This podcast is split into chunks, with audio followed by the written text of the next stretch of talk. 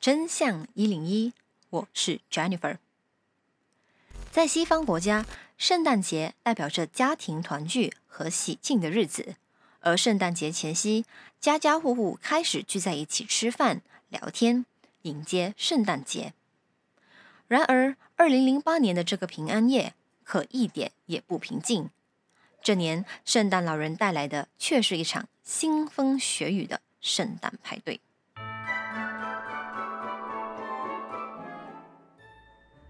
二零零八年的平安夜，奥尔特加家族上下为隔天的圣诞节开始做准备。他们住在一栋位于洛杉矶郊区加利福尼亚州的科维纳两层别墅内。这天，他们约好全家吃一顿丰盛的圣诞大餐，还邀请了亲戚朋友一起来到他们的派对，打算交换礼物庆祝平安夜。当晚，四十三岁的西尔维亚和他的父母、哥哥姐姐及外甥愉快地布置圣诞树，一家人忙着在客人来临前完成布置。派对吸引了大概二十五人到来，大家愉快地畅谈。聊天。据说当地地区里有一位邻居，过去每年都会在平安夜打扮成圣诞老人来聚会上助兴。派对进行到大约十一时三十分，门铃响了。西尔维亚的八岁侄女快步地走到门前，打开门，果然就是圣诞老人。他拿着一个看上去是装满了礼物的大盒子。侄女兴奋地向圣诞老人要礼物，而在大家毫无防备之下，圣诞老人朝他的脸部开了一枪。顿时而来的枪声把在场的人吓坏，纷纷四处逃亡。第一枪之后，圣诞老人疯狂地向房子里要逃跑的人乱射一通。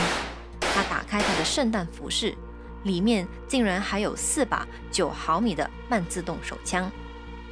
屋里的人四处逃命，混乱中，一名十六岁的女孩被击中背部，一名二十岁的女孩从二楼的窗户跳下，到处都是尖叫和求救声。眼看子弹差不多用尽，圣诞老人拆开他带来的礼物盒，礼物盒里竟然装着一桶液体燃料喷火器。他在开枪乱射之后，迅速地用喷火器将整栋别墅点燃。火势蔓延得很快，整栋别墅很快的就被熊熊大火包围，大家纷纷逃命，有人从楼上跳下，有人背负枪伤，痛苦呻吟。其中一人幸运地逃出别墅，赶紧在邻居家报了警。接着，九一一接二连三收到了邻居们的报案，有人报案时说听到枪声，有人说屋子被放火。大家都非常的恐慌，消防和警察也在接获投报之后立即出动。一到达现场，非常混乱，火焰高达五十英尺，几乎吞没了整栋房子。邻居纷纷聚集在街上，惊慌失措。一名官员描述，他到达现场时，眼前的一切就有如世界末日一般。这起纵火竟然惊动了八十名的消防员，用了将近两个小时才将别墅的火扑灭。这场火被控制之后，已经造成了极大的损害，九具尸体被烧成灰，必须送到医院，通过牙科记录来识别受害者。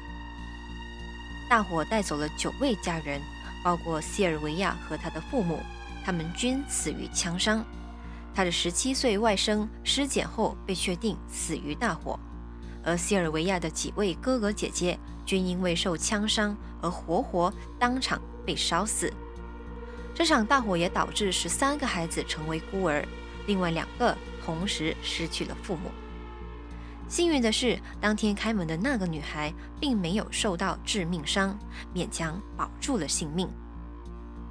现场有非常多的邻居纷纷给予警方目击线索，其中有邻居撞见别墅起火之后，有位乔装圣诞老人的男生冲出火场。那时大约是晚上十一时四十五分，也就是距离第一枪声十五分钟之后。邻居甚至准确地描述，这位圣诞老人随后驾着一辆蓝色2008年 Dodge Caliber 轿车逃离现场。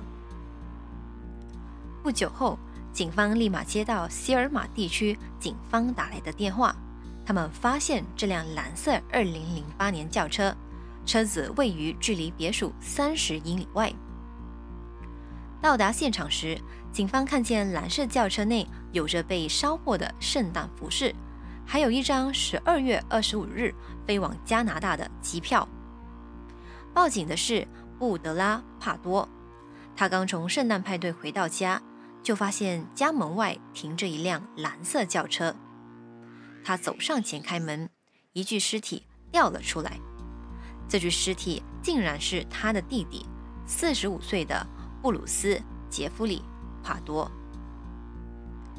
当时，布鲁斯的腿上捆绑着十七千美元，他部分的手臂被三度烧伤，在他身上发现烧毁了的圣诞服饰，衣服碎片也已经融化到了他的皮肤中，死因是开枪自尽。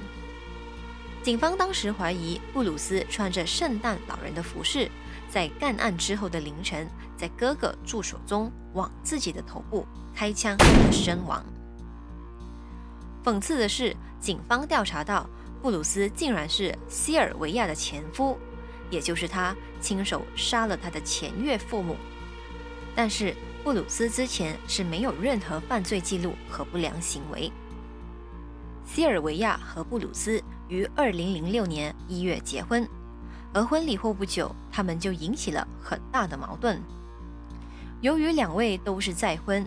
布鲁斯拒绝帮西尔维亚抚养他和前夫的孩子，这也是他们之间最大的摩擦。布鲁斯认为西尔维亚应当用自己的钱来照顾他的孩子，他也拒绝与妻子开联名账户。结婚一年后，布鲁斯提出离婚。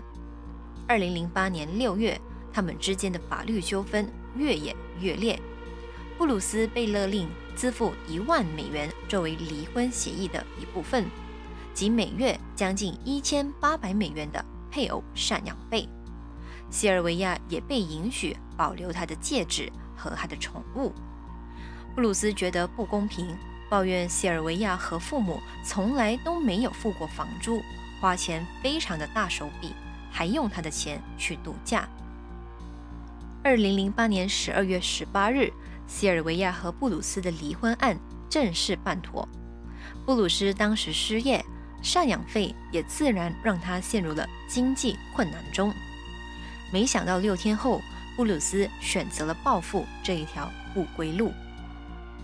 布鲁斯的复仇计划并非突然，他那蓝色2008年轿车是租来的，并且提前设置，任何人一旦从车里移除圣诞套装。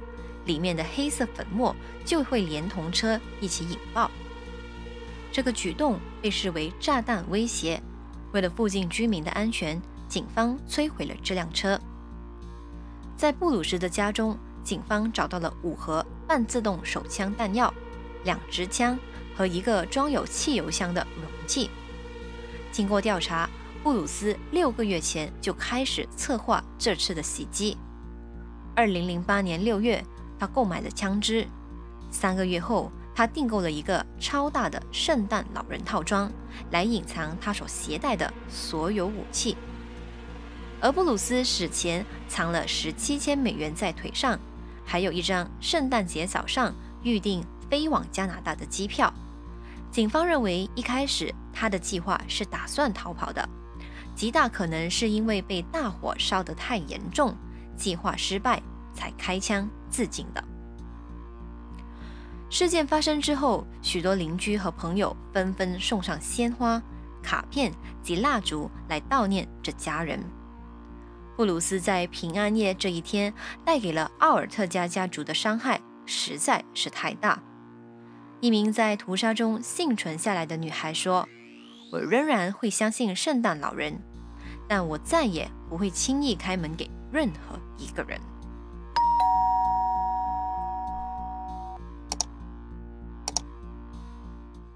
感谢收听。如果您有兴趣观看案子的过程和图文，欢迎大家上来我们的 YouTube 频道“真相一零一”，和我们一起还原真相。我们下期再见，拜拜。